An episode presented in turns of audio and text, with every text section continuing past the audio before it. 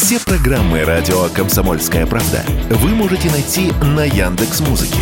Ищите раздел вашей любимой передачи и подписывайтесь, чтобы не пропустить новый выпуск. Радио КП на Яндекс Музыке. Это удобно, просто и всегда интересно.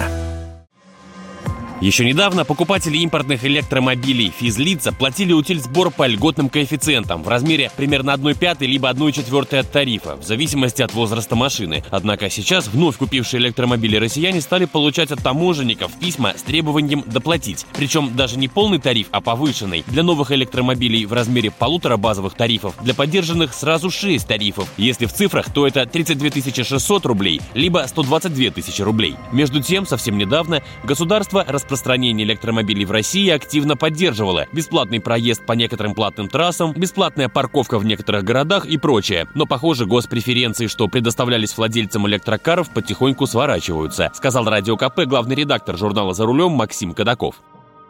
Действительно, некоторые последние действия противоречат э, тому посылу, который мы слышим в последний год, полтора-два. Давайте будем расширять, развивать электромобильный рынок, но при этом э, госсубсидия на покупку нового электромобиля была подрезана. В прошлом году она составляла 925 тысяч рублей э, при покупке электромобиля в кредит, а теперь только 625 тысяч рублей порезали. Теперь, если будет увеличен э, утилизбор, значит, это еще один маленький удар.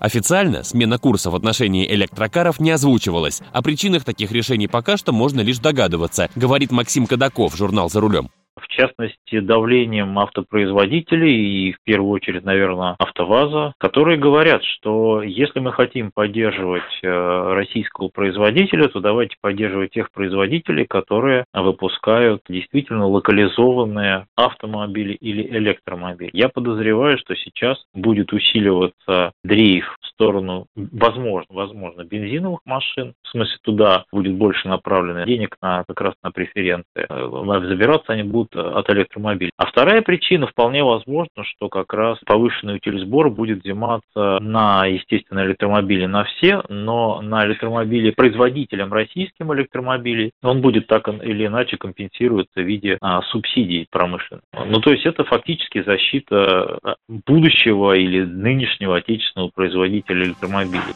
В 2022 году в России было произведено около 2000 электромобилей, данные Минэкономики. Ввезено из-за рубежа около 3,5 тысяч новых электрокаров и 4 с лишним тысячи подержанных.